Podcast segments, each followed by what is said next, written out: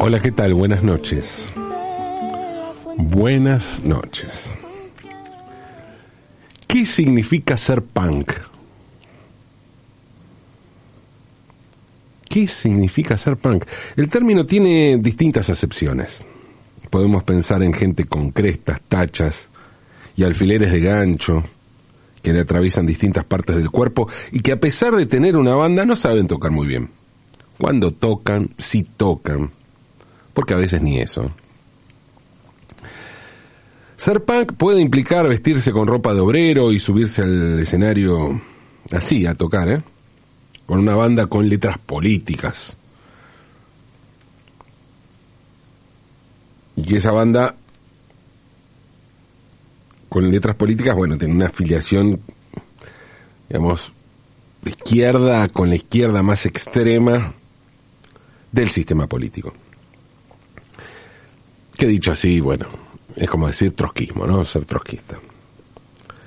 Ser punk puede significar muchas cosas, pero siempre, siempre está asociado a los márgenes, a lo extremo.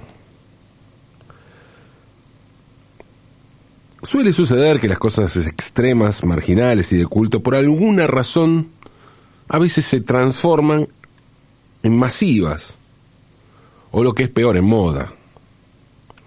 Y allí es donde nos preguntamos qué es lo que pasó con el punk, o qué es lo que pasa con las expresiones antisistemas, sea en el arte, en la política o en cualquier otro ámbito. Lo punk está vinculado con la música y más precisamente con el rock, porque fue en ese ámbito en el que surgió la palabra punk, lo punk, surgió dentro del rock. Si bien podemos pensar en muchos ejemplos de gente punk que no necesariamente hace música, lo primero que pensamos cuando pensamos en punk es en el llamado punk rock. El asunto tiene su, complejidad, porque está claro que el punk no nace exclusivamente como un género musical. Hay una actitud y una forma de vestirse que identifica el punk. De hecho, el término punk fue creado por un integrante de los de los Sex Pistols, pero no por alguno de sus músicos, sino por su manager, Malcolm McLaren. McLaren iba a desarrollar después una una carrera musical, una obra, una obra musical, discreta según algunos, importante, de culto según otros. Y todo ello lo iba a hacer luego de la separación de la banda que creó al punk, o sea, la banda que él creó. Pero su principal aporte fue el de productor artístico. McLaren era diseñador y tenía claro que para pegar el golpe sobre la mesa que hiciera que su banda se escuchara, debía contar con algo más que música. O sea,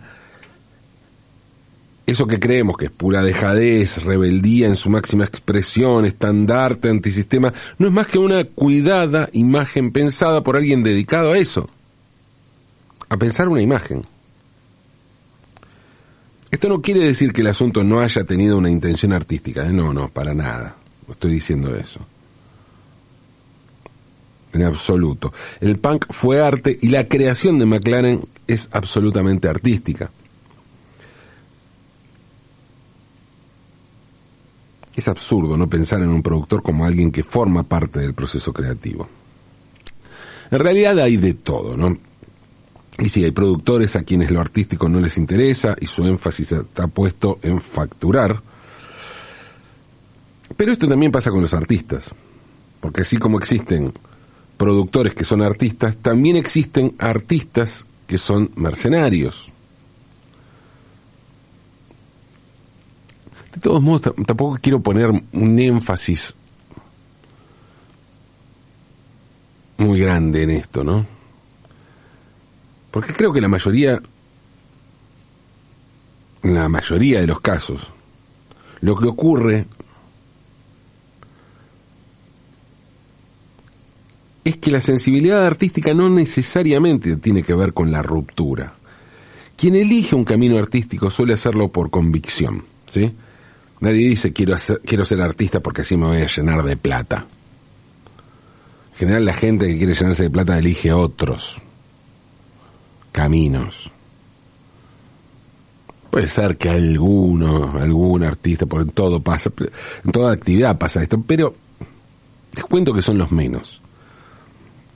Por lo general tiendo a creer que los artistas exitosos son coherentes con lo que hacen, en este sentido, ¿no? Que si eligen un camino que pueda resultarnos chato y poco interesante, es porque creen en eso.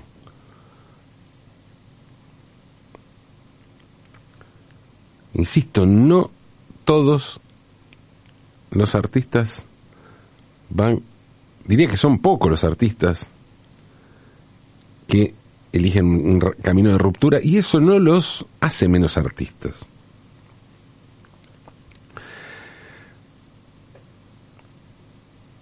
Esa honestidad, aunque sea con una obra mediocre, se traduce en una sensibilidad que llega a un montón de gente.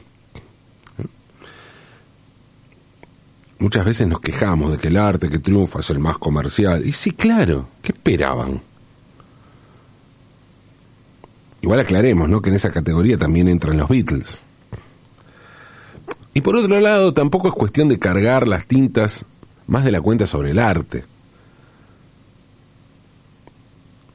O vamos a decir que el hecho de que lo masivo está relacionado con lo mediocre y poco rupturista no es algo que podemos encontrar en muchos aspectos de la vida, no solo en el arte. Por lo general, gente que es muy tajante en cuanto a sus gustos en el arte, muy radical en sus búsquedas y su sensibilidad artística, suele tener también la capacidad de justificar cualquier cosa a la hora de votar, por ejemplo. Nadie tiene problemas en levantar las banderas de la realpolitik cuando se trata de política. Pero en cuanto se menciona algo sobre el real artistic, por llamarlo de alguna manera, pone el grito en el cielo y empieza a maldecir a artistas muy convocantes o con muchas reproducciones o visualizaciones. O sea, aquello que antes se llamaba vender muchos discos. En este sentido, en ese sentido, y más allá de todos los matices, Está claro que el punk es una manifestación extrema dentro del rock. No tanto por la música, pues las canciones suelen tener pocos acordes y por lo general son sencillas de tocar.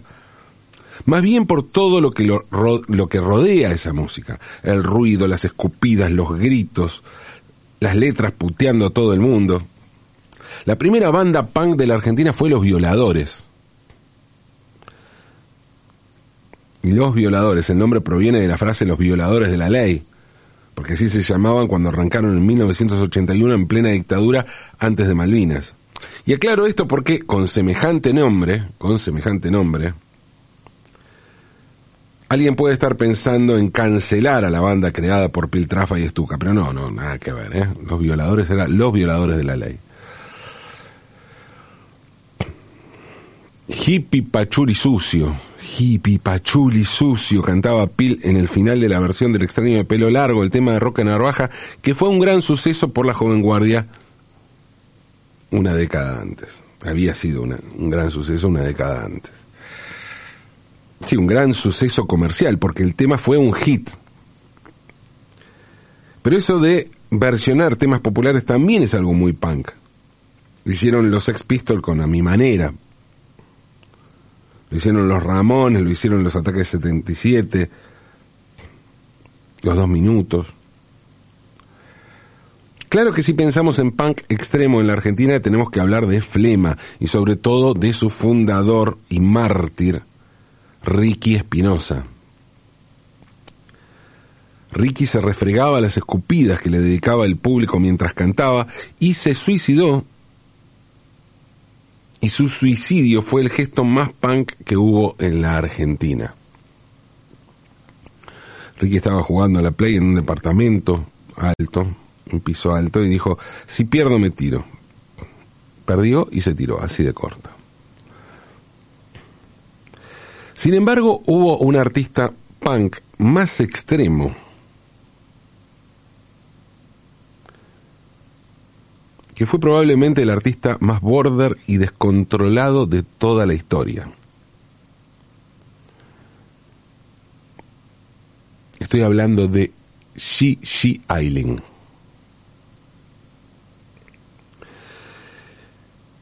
Xi Ailing nació en Lancaster, New Hampshire, en los Estados Unidos, el 29 de agosto de 1956.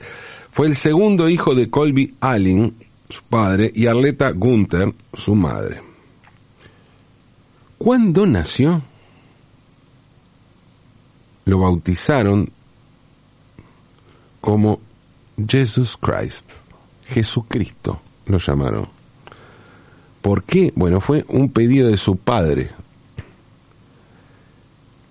que era un cristiano fanático de 33 años, que le dijo a su esposa que Jesucristo en persona lo había visitado y le había dicho que su hijo recién nacido sería un gran hombre todopoderoso, o sea, el estilo de Jesucristo, el estilo del Mesías.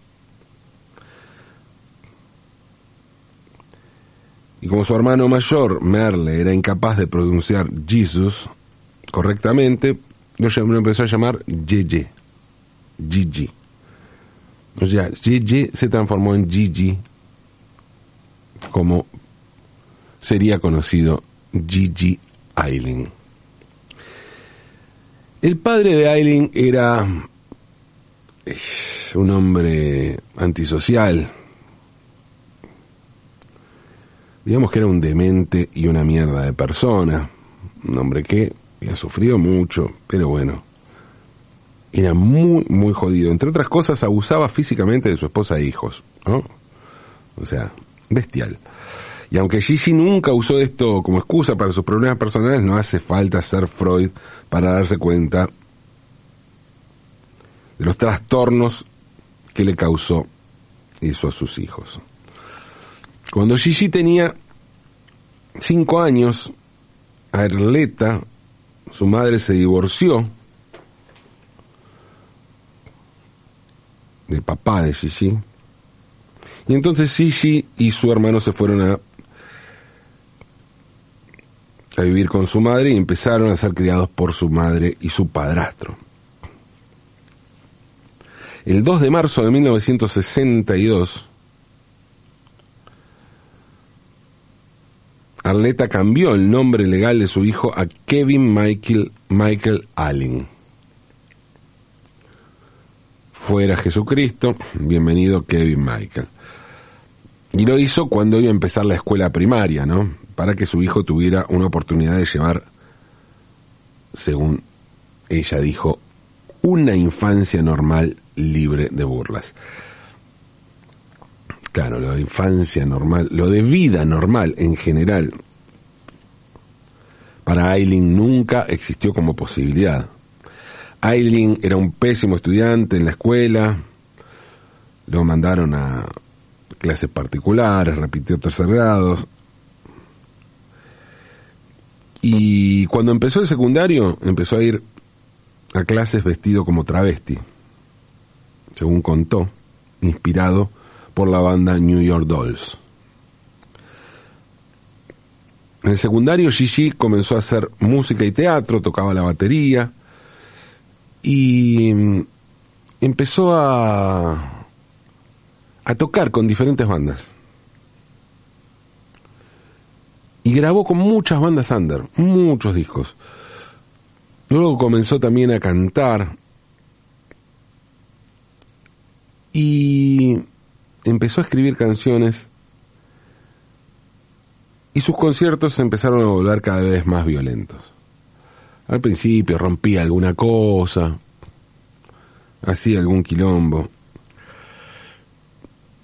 pero la violencia comenzó a ser cada vez mayor, le empezó a restar lugar a la música, Y de pronto ir a ver a Eileen no tenía que ver con una experiencia musical, sino física, conceptual, extrema. Algo parecido a una locura. A mediados de los años 80, Gigi se volvió adicto a la heroína y al alcohol, aunque hay que reconocer que no discriminaba, no discriminaba, ¿no? Y tomaba cualquier estupefaciente que sus amigos le facilitaran, incluso tomaba pastillas sin siquiera preguntar qué eran. Le daban pastillas y él la tomaba. Imaginen la higiene, ¿no? No existía eso. Casi no se bañaba, olía muy mal. La violencia en sus actuaciones incluía agarrarse a trompadas con el público o directamente pegarse, autoflagelarse con el micrófono hasta cortarse o, por ejemplo, arrancarse un diente. Además solía desnudarse en público. Y fue así que sus performances se volvieron cada vez más extremas e insoportables, mientras él seguía pensando en cómo cruzar nuevos límites, hasta que, entre todas las pastillas que ingería, esas que no preguntaba qué eran, empezó a sumar otras pastillas que él llevaba especialmente para antes de los conciertos. Tomaba laxantes. Gigi comenzó a tomar laxantes antes de los conciertos para poder cagar en el escenario. ¿Ustedes piensan que hay artistas que se cagan en el público? Bueno, Gigi hacía exactamente eso, cagaba en el escenario, pero no solo cagaba, después agarraba la mierda y se la esparcía por el cuerpo o se la arrojaba al público, porque, como les dije, se cagaba en la gente. A partir, eh, no, perdón, a fines de 1989, Gigi Aileen fue arrestado y acusado de violación y tortura de una chica Aileen en principio negó los cargos, afirmando que la mujer fue partícipe voluntaria de las actividades sexuales, pero luego cambió la versión de los hechos y durante su estadía en la cárcel recibió con frecuencia la visita de Kurt Cobain, líder de Nirvana. En prisión, Aileen sintió que, que estaba cargando fuerzas, nuevas energías en su vida y que había descubierto su misión, como él la, la definía, ¿no? Y fue así que escribió el manifiesto de Gigi Allen, que se publicó en 1990. Tras salir de la cárcel, Gigi Ailing violó la libertad condicional para irse de gira. Y esa gira fue registrada en el documental Hated, Gigi Allen and the Murder Junkies. Ese documental lo pueden ver en YouTube. Y está muy bueno. Bueno, teniendo en cuenta la clase de artista que les estoy presentando, ¿no?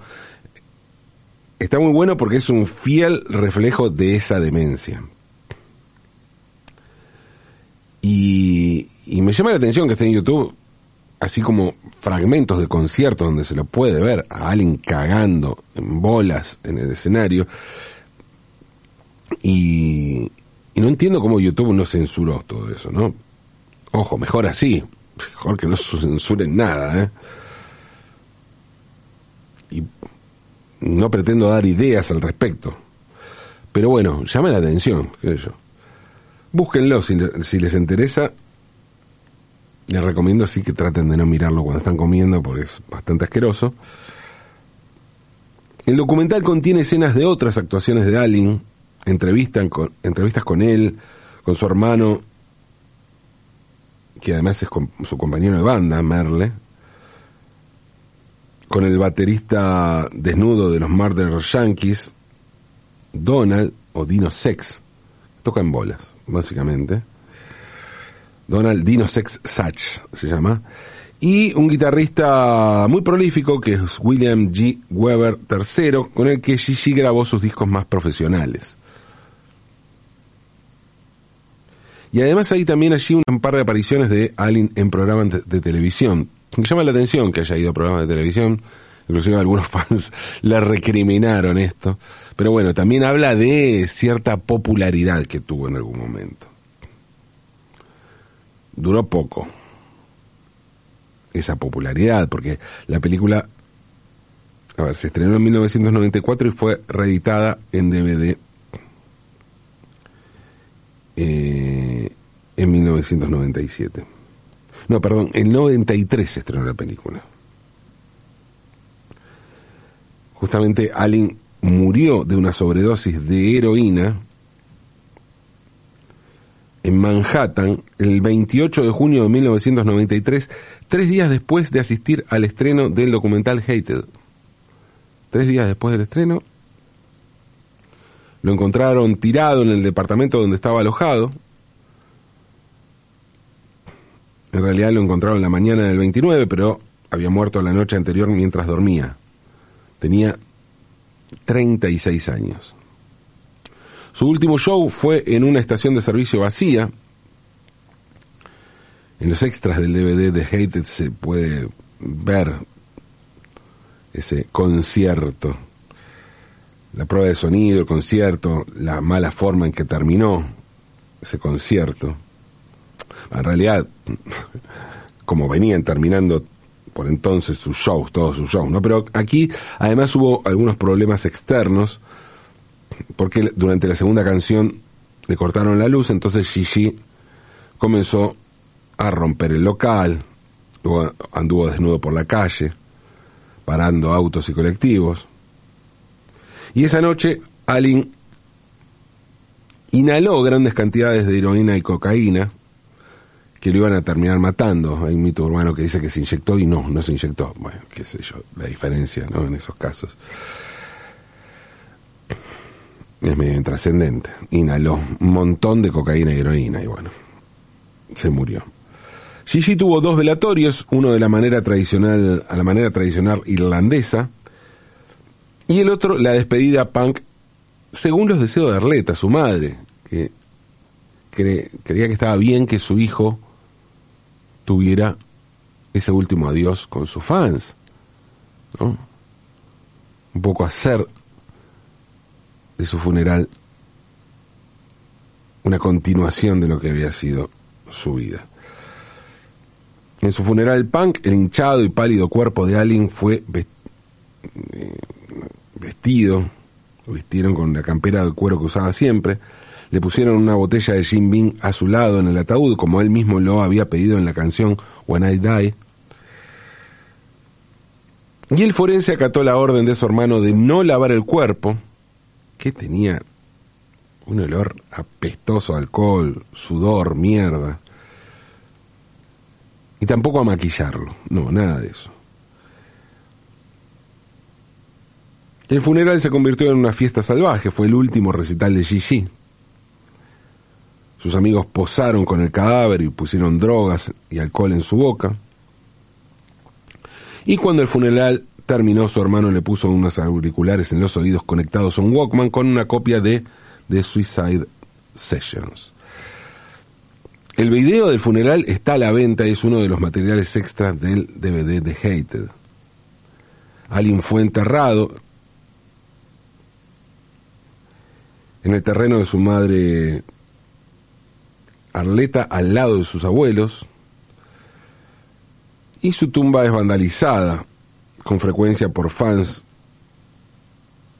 con orina, colillas de cigarrillos, alcohol. Bueno, vandalizada según su madre Arleta, que reprueba esos actos. Si bien concedió que se le hiciera este funeral a su hijo, no se copa mucho con que entren al terreno familiar hacer destrozos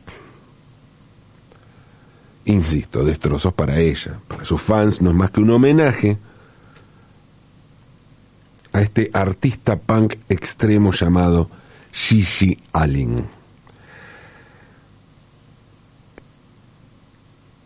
Porque una vida extrema y punk que concluye con una muerte extrema y punk merece honrarse de un modo extremo y punk.